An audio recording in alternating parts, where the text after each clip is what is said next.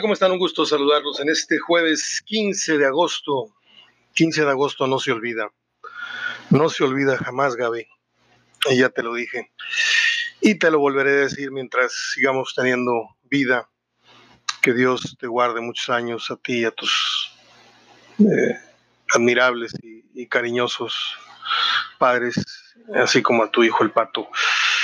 Y lo digo públicamente, no digo tu apellido para no, no apenarte, abochornarte públicamente, pero te quiero con todo mi corazón y te deseo siempre, siempre lo mejor. Ah, después de este melancólico este, saludo de cumpleaños, les digo que yo soy Mario Ortega hablando de fútbol, como todos los días de lunes a viernes, en este simulacro de viernes, en donde el fin de semana ya nos empieza a enseñar el chamorrito eh, ayer tuvimos un partido que ni los más americanistas hubieran pronosticado. Eh, salió, es lo bonito del fútbol. Eh, la copa esta que se jugó ayer, la final, es molera y lo que le sigue. O sea, es un torneo advenedizo, inventado, que no tiene reconocimiento ni de la CONCACAF, es un, es un torneo para sacarle dinero a los, a los paisanos que andan por allá. Este, ayer un entradón, 72 mil personas en el Estadio de Atlanta, nada nuevo, pero lo que sorprendió es que había la mitad o más de americanistas.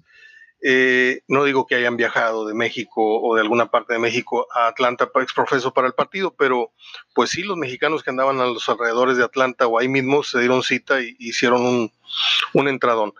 Eh, el partido es, como les digo, de la menor de las trascendencias, pero América si algo tiene y es lo que hay que copiarle y es lo que hay que aspirar como Tigres y como Rayados y como cualquier otro equipo este, que, pretenda alcanzar eh, títulos, pero también la categoría.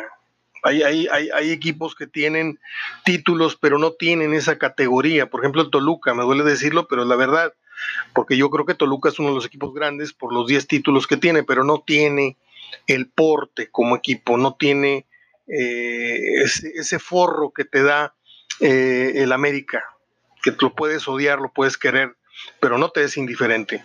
Ayer, les digo, el fútbol nos dio una gran sorpresa o una gran lección, o ambas.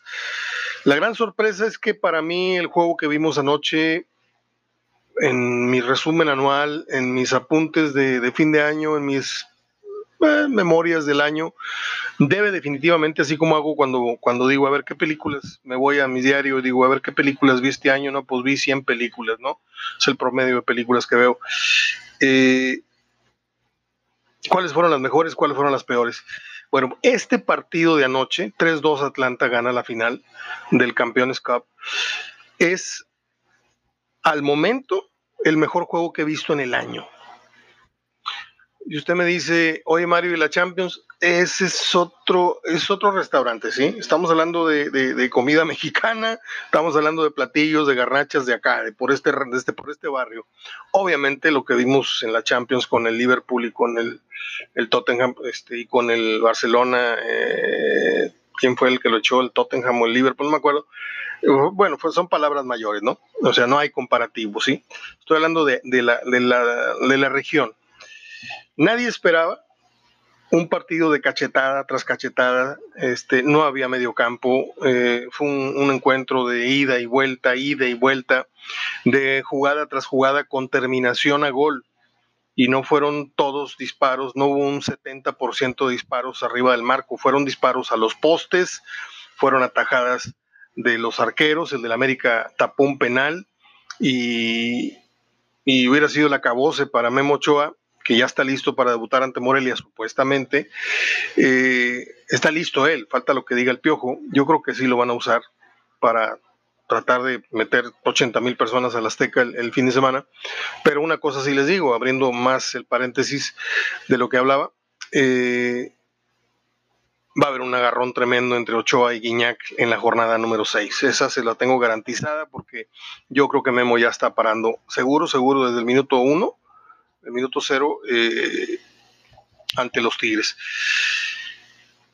Salió un partido de de pirotecnia, un circo de tres pistas, una cosa espectacular. América recibe un gol tempranero, reacciona de inmediato, se va arriba, lo empatan, le dan la vuelta y con 10 termina acorralando y con el portero eh, Jiménez eh, yendo a rematar. Un, partido que realmente, uno que ya está muy, uno que es una colcha ya muy miada en esto, un colchón muy brincado, para decirlo de otra manera, eh, no nos conmueve, no nos emociona cualquier partido de fútbol, como a usted seguramente, pero yo sí guardaría en un video en un compact disc el juego de ayer, este, para cuando uno quiera pues eh, tener una reunión ahí entre amigos y poner el juego y estarlo reviviendo, porque realmente este tipo de, perlitas no son muy comunes encontrártelas de, de, repente en estas ostras que abres cada fin de semana,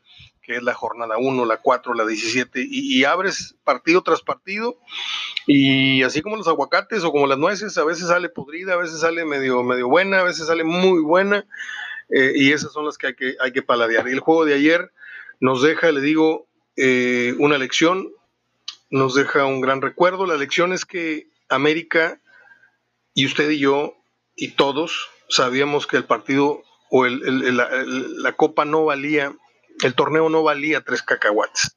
Pero ¿cuál es la gran lección que deja el América? Que es un equipo que juega a ganar lo que haya en disputa. Si tú le dices es la Copa este, Canels, van y, la juegan a ganar, no le dan un, mediano interés como pasa acá con ciertos entrenadores, no digo cuáles, este, que suelen mandar cuadros alternos o de plano este, el segundo equipo. No, América quería engrosar este, y quería acercarse del título a aquel de los ochentas, en donde fue su década más ganadora. Eh, y no, no lo consiguió porque cometió errores, como dice el Piojo. A mí no me gusta cuando, cuando el Piojo pierde un partido, nunca es mérito del rival, nunca. O cuando fue el árbitro, fueron ellos los que cometieron los errores, nos clavamos el puñal a nosotros mismos, pero nunca o pocas veces, o en este momento no recuerdo, alguna vez que el Piojo Herrera haya dicho, felicito al rival, nos superó. No, siempre es culpar a terceros o culparse a sí mismo eh, y eso creo que habla de, un, de una falta todavía de, grandeza o de madurez o no está a la altura de la grandeza que tiene el América. Nos puede caer bien, nos puede caer mal, puedo estar sorprendiendo a muchos hablando del América en un programa que por naturaleza es eh, básicamente de, contenidos tigres y rayados, pero yo no quería eh, empezar este programa sin sin darle su reconocimiento para que vea, eh, propios y extraños vean que aquí no tenemos ninguna tirria contra América, ni Chivas, ni Cruz Azul, ni Pumas, ni nadie. ¿sí? Cuando hay algo bueno se destaca y cuando no, pues también se dice. Eh, aguas porque viene el América en la jornada siguiente y el tren de partido que yo le vi al América anoche, eh, será porque fue una final, será porque el sereno, pero no se lo he visto a ningún equipo en este momento, aunque Querétaro y León y el que usted me diga sean los equipos que mejor están jugando, Santos, no le he visto a ningún equipo de la Liga MX el nivel de intensidad y de partido que dio anoche el América. Así es de que cuidado, cuidado, y eso que se esforzó, como usted ya lo sabe, se fue Edson Álvarez, se fue Mateo Uribe, se lastimó eh, Castillo, se fue el otro. Yo creo que América está para cosas grandes en este cierre de torneo. Y creo que el Piojo va a ser época, yo creo que se va a quedar unos un año más, dos años más, tranquilamente, hasta que no cometa un error muy grave. Hasta que no, hasta que no pierda el puesto como lo perdió en la selección, por un error muy grave. Porque facultades eh, tiene como entrenador. ¿no? Los modales a lo mejor no ayudan o no gustan, pero si te quedas con el fútbol cancha que practica el equipo de Herrera, siempre vas a preferirlo por encima de otros eh, muchos entrenadores. Por ejemplo, estoy preparando el programa de eh, Tenemos en una hora más en Houston, en la 9.20 de AM en Houston, y hoy tengo preparado el tema, aprovechando que como se llama David Medrano, publicó hace unos días los técnicos eh, que supuestamente están en una lista de espera eh, pues aguardando que, que truenen los primeros entrenadores para tener posibilidades de acercarse. Está un Chepo de la Torre, un Mohamed, un Fernando Tena, Luis Fernando Tena, un Dante Siboldi, Palencia, Cristante, Cardoso, Rafa Puente Jr. Luego aparecen nombres que están ya muy empolvados, pero pues no dejan de ser entrenadores, como Hugo Sánchez, Fernando Quirarte, está un romano que todavía no termina de, retirarse, aunque los resultados constantemente me lo están retirando, es un gran entrenador, pero de esos casos de que no tienen suerte, ha perdido cuatro finales, cuando ha tenido en la bolsa tres, este, se las pierden en los penales o se las pierden en errores muy puntuales y le echan la culpa a él, como le echaron la culpa a Mohamed. En fin, eh, Sergio Bueno, ese nunca le falta chamba, Chava Reyes Jr., Daniel Guzmán, eh, Paco Ramírez, Mario Carrillo, Juan Antonio Luna y Efraín Flores. Eh, vamos a preparar un análisis que aquí adelanto de cuáles serían los técnicos que primeramente estarían siendo llamados o considerados. Obviamente los de cartel, eh, estamos hablando de un Mohamed, que no le fue bien en España, pero que aquí en México tiene un altísimo cartel. Eh, estamos hablando de un Ciboldi que recientemente fue campeón con Santos. Estamos hablando de un Palencia que se llegó a mencionar hace unos días. Yo no sé si es una cosa de cábala por haber jugado ahí, pero Palencia no tiene las credenciales para dirigir un equipo como Cruz Azul. Este, pero bueno, hay quien dice que sí. Eh, está un Cristante que lo hizo bien y luego se le cayó el equipo al Toluca. Está un Cardoso que mm, fue un gran delantero, pero como técnico no ha dado el grado. Está un Rafa Puente que es una gran promesa, no lo ha hecho mal creo que comete un error al regresar a, la pantalla porque habla y habla y habla y habla y luego de repente lo ves en la cancha y, sus equipos a veces no practican lo que él habla. Pero eso es un común denominador de los entrenadores que están alternándose entre eh, sus vacaciones como entrenadores, se van a, de comentaristas y luego se van a la cancha. Yo le tengo mucha fe a Rafa Puente, pero no me gusta verlo hablar como parlanchín o estar ahí como cotorra en los programas porque tanto conocimiento a veces fastidia. ¿eh? Rafa Puente sabe muchísimo, pero esa forma de, expresar el fútbol eh, a veces cae mal. Y no sé cómo decirlo de otra manera, pero así es. Incluso yo. A veces digo, digo y extiendo un programa y estoy, sabes qué bueno está, pero ya, ya fue mucho, ya le voy a parar. Por eso trato de abreviar el día de hoy. Eh, hay varias cosas. Bueno, los espero a las 9.20. Eh, a las 9.20. En la 9.20 vaya usted a Facebook, pongan el cursor LAN 920. Se va a abrir una estación eh, con las siglas K, I, S, T, algo así. Y en el primer Facebook Live que vea usted, eh, obviamente en vivo, este, porque hay varios grabados de, horas anteriores y días anteriores, los informadores del deporte, hablando de fútbol, estamos de 1 a 2 lunes a viernes. Carlos Vela está por decisión propia fuera de la selección. Esto ya es oficial, ¿eh?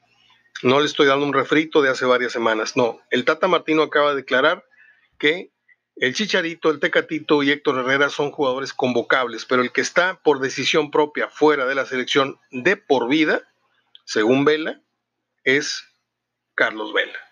Entonces, pues, ¿qué les puedo decir? Que me da algo de tristeza porque pues no, no, no vamos a considerar o no vamos a tener a la mano al mejor hoy por hoy jugador que tiene la selección en la ofensiva. Si usted me dice el Chucky, bueno, el Chucky es un muchacho que está a punto de romper el cascarón, porque no lo rompió yéndose de México a Holanda. ¿eh? Todavía falta la graduación como un, jugador europeo, con todas sus letras, y jugar en Holanda es como jugar en la reserva del fútbol europeo. Eh, con todo respeto. Ahora se dice que está a cuestión de horas, yo, yo lo, lo, publiqué anoche, inicia la cuenta regresiva, creo que esto se da en uno o dos días, corre hoy el primer día, para que se dé el anuncio oficial de que está formalmente enrolado eh, con el Nápoles o el Napoli de Italia. Yo no sé si el fútbol italiano fuera la mejor decisión o sería la mejor decisión para el Chucky, que yo sigo pidiéndole al señor que lo mantenga sano, porque es un muchacho que conforme han ido avanzando los meses, eh, se ha ido lastimando cada vez más. ¿sí? No sé si es por las patadas, no sé si son lesiones musculares, pero eh, preocupa que un muchacho tan joven sea tan proclive al tema de las, de las lesiones. Eh, el Tata Martino da una declaración que para variar la, la, prensa no, no... Es que la prensa hoy día está en manos de, de, unos chamaquitos. Eh, yo también lo fui, pero yo hablaba con un poquito más de criterio, sabía un poquito más de fútbol cuando estos muchachos o cuando yo tenía la edad de estos chavos eh, interpretan mal y le dan una connotación equivocada al término México es una selección de segundo nivel y suena esto como que somos de segunda. Pues somos de segundo nivel, o sea, no podemos estar dentro del primer nivel del fútbol mundial. O sea, no podemos decir que nosotros estamos o comemos en la misma mesa que España, que Italia, que Alemania, ¿sí? Que todos esos 10 que comandan el fútbol mundial. No podemos, ¿sí? Por más que inflemos el globo, no podemos. Ahora, ¿qué tiene de malo decir? Hay una primera línea y hay una segunda línea, ¿sí? Este, dice que el Tata que, que son equipos de primera línea porque son importantes desde hace 100 años no es fácil llegar a esa, a esa escala. Yo estoy de acuerdo. Y ahorita que les decía que hay muchos muchachitos, este, pues con ansia de torero que traen un micrófono, que salen en pantallas de televisión de canales oficiales o, del Facebook, eh, de veras que me da mucha pena eh, de pronto prender la radio, como lo hice hace 20 minutos, para saber a qué temperatura estábamos o, algún, algún norte del, día, nos esperan 40 grados, estamos a 35 a las 12 del día. Eh, de pronto escucho a un, retrasadito mental que, se hace llamar el profe Lucho, un niño bastante enfermo, ya no niño, tiene 30, 32 años, pero se comportan como unos estúpidos, este, como unos eh, eh este, adolescentes. Eh, y, y, lo más triste del caso es que tienen a un lado a Turrubiates, a Carlos Turrubiates, que sabe un montón de fútbol, porque se ha preparado. No, no, no al Turrubiates, no se le venga a usted a la mente el Turrubiates troncón, aquel de León, Chivas, este, Jabato, no. Estamos hablando de un Turrubiates que se mejoró a sí mismo, que ha trabajado, que fue la mancuerna hasta hace unos meses de Nacho Ambriz y que equivocadamente decidió hacer carrera mejor en los medios que seguir al lado de Ambriz como su brazo derecho lamentablemente, pero yo entiendo que a lo mejor Multimedios le ofrece una paga de 20, 30 mil pesos, 50, a lo mejor no creo tanto, este, y le ofrecen ahí un, seguro, 25, 25 pesos al mes o 30 pesos al mes, que a lo mejor jugando o estando con el León o con el América o con algún otro equipo te los dan este, 10 veces más, pero si ligas tres fechas malas te vas con el entrenador y te quedas sin trabajo.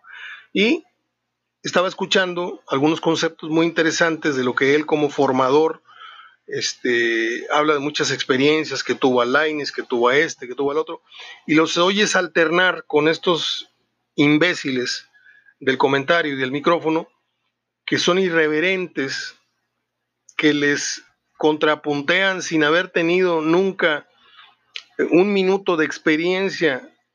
Miren, ni de reporteros tienen experiencia, fueron sentados ahí de golpe y porrazo, irresponsablemente por el Willy González, por don Roberto, por quien haya sido, porque algunos son herencia y otros ya son responsabilidad de Willy, que como no oye la estación y como se la pasa viajando por todos lados, porque es un directivo de, Alcurnia, este, pues la estación está al garete y se oye cualquier barra basada, se oyen expresiones, se oye muy mal eh, Roberto Hernández Contreras eh, hablando de, un doble sentido que ya ni es doble sentido, porque que un locutor te diga, ¿sabe qué? Lo que usted diga me vale V. O sea, me parece una, majadería de las más, de las más grandes. Si luego le cambias y oyes a mi tocayo, como, como suele hacerlo Nacho Cristiana y yo en las mañanas, y no, pues ese, ese jugador no vale para chingar su madre. O sea, dices tú, espérame, espérame, espérame ¿estoy oyendo el radio o, estoy oyendo a, el, vecino que está hablando por teléfono en el departamento de la... O sea, ya se perdió totalmente totalmente la, clase de hacer radio, de hacer televisión. Y, no solamente la clase, sino que ya no hay, este, ya no hay baranda. O ya cualquiera puede sentarse a hablar públicamente de fútbol y con ello irresponsablemente generar, eh, ante mentes muy, muy chiquitas, generar opinión. La gente que sabe medianamente fútbol y que sabe más que estos que, está, que le digo, no, no más que Turrubiates, no más que Isordia, no más que otros, pero los oyes hablar y dices tú, qué barbaridad. O sea, ¿dónde están los periodistas? Pues no, no hay. No hay periodistas porque saben perfectamente que o que la paga allí es muy mala o que tienes que bajarte los pantaloncitos con el jefe para, para aceptar cualquier tipo de, humillaciones y de... hay gente que no ha hecho ni la cuarta parte de mucha gente que está fuera de los medios y que bien podría ser el jefe o el titular del programa de las 12 y el programa de las 7. Y el por ejemplo, Roberto Hernández Contreras, con todo respeto lo digo, ¿eh? porque esto no lo digo desde el estómago. Ojo, es una crítica profesional para un supuesto profesional. Don Roberto es hijo de alguien que fue un gran cronista, no un gran comentarista, un gran cronista de fútbol. Este, y hereda la silla, hereda el horario y hereda el micrófono en la narración. Bueno, es el locutor. Antes cuando a ti se, te salía un gallo en un gol, eh, venía el jefe y hablaba contigo, te decía, oye, ¿sabes qué? O le practicas o vas para afuera, porque no podemos estar haciendo el ridículo. No, este se avienta cada narración, se avienta cualquier cantidad de gallos, le gana la emoción, no tiene voz, no tienen práctica, no han, no han hecho desarrollo de diafragma, no saben lo que es este el arte, a pesar de que vivieron y convivieron con el maestro y con el que fue su papá, no, yo a mí me daría pena, me daría pena realmente, pero como, como esta gente tiene la gran facultad de, haber perdido el sentido del ridículo, pues Chavana y el otro y el otro, pues pueden andar encuerados o pueden andar con lentes que les tapan la cara. Anoche le estaba sapeando a las medianoche y me topé con la repetición de un programa que se llama Mitad y Mitad. Y me quedé a ver los cinco minutos no, no, no, no lo soporté. O sea, yo ver a Chavana con unos lentes así como Delton John, grandísimos, con unas plumas y con una... Eh, no, dije yo, este, yo espero no, la necesidad no, no me mueva algún día a tener que, perder la dignidad y, y, hacer el ridículo. Yo sé que gana mucho dinero, mis respetos y felicidades, porque de ahí come su familia, pero no sé, yo no, yo no cambiaría eh, este estatus y esta, este, este oficio que tengo de hablar seriamente de fútbol porque trato de hacerlo seriamente, a venderme por unas monedas. Eh, estoy por eh, terminar el programa porque vamos a, preparar lo de eh, el contenido que tendremos en Houston. Tigres tendría en la mira al zaguero central francés Adil Rami o Rami, campeón mundial con Francia en Rusia 2018. Tiene 33 años y como le digo es defensa central. El, el Atalanta pagaría hasta 15 millones de eh, euros o de dólares, no sé, al América por Roger Martínez, que es un buen jugador. Chivas ya no es grande, lo dice Nacho Ambriz, lo hemos dicho muchas veces nosotros. Este, yo creo que es una, declaración cierta, pero equivocada. ¿Por qué? Porque el día que se quede sin chamba Ambriz, pues tiene un equipo menos que lo puede llamar. Porque si tú tienes memoria, aunque Tomás Boy una semana antes dijo que con ese equipo no iba a llegar a ningún lado cualquier técnico y luego lo llamaron y dijo que tiene un gran plantel. Pero, pues yo no sé, yo hay, hay cosas que no. Yo a lo quiero mucho, es un muchacho humilde, es una persona de barrio que se ha preparado, se ha esforzado, se ha superado. Hoy tiene un, cartel en el fútbol mexicano, pero eh, hay entrenadores que no aprenden que hay cosas que no se deben de decir. Hoy cumpleaños Gallardo, Jesús Gallardo, 25 años. Eh, Monterrey se tomó ayer la foto oficial a 38 grados al pie del río, al pie del cerro La Silla. Es como si usted se tomara una foto con Lorena Herrera, este, y Lorena Herrera saliera, este, con un abrigo hasta el cuello. Y, pues no, no, no hay manera de verle por ahí ni las pechugas ni las pompas.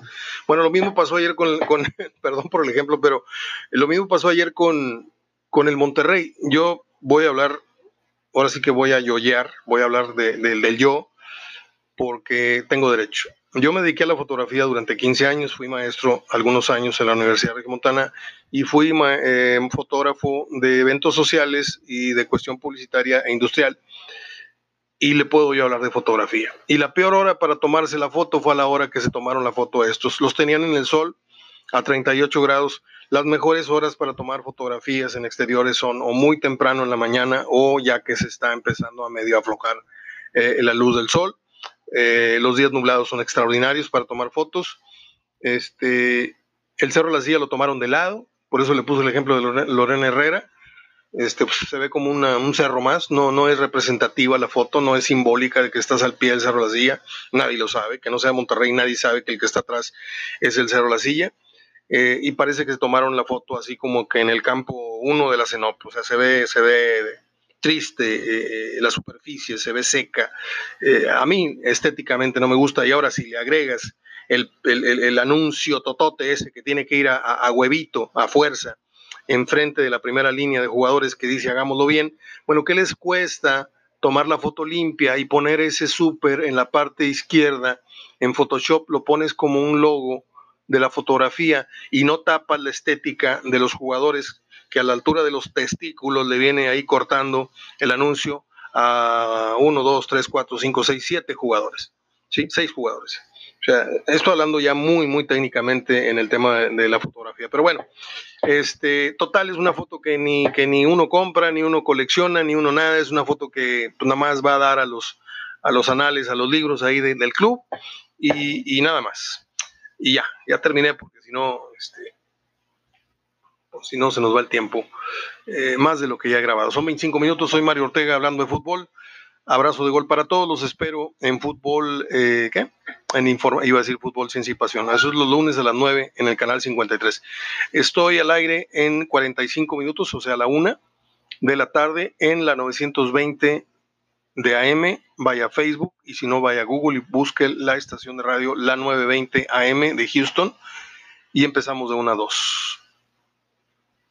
Gaby, feliz cumpleaños, te quiero mucho. Hasta mañana.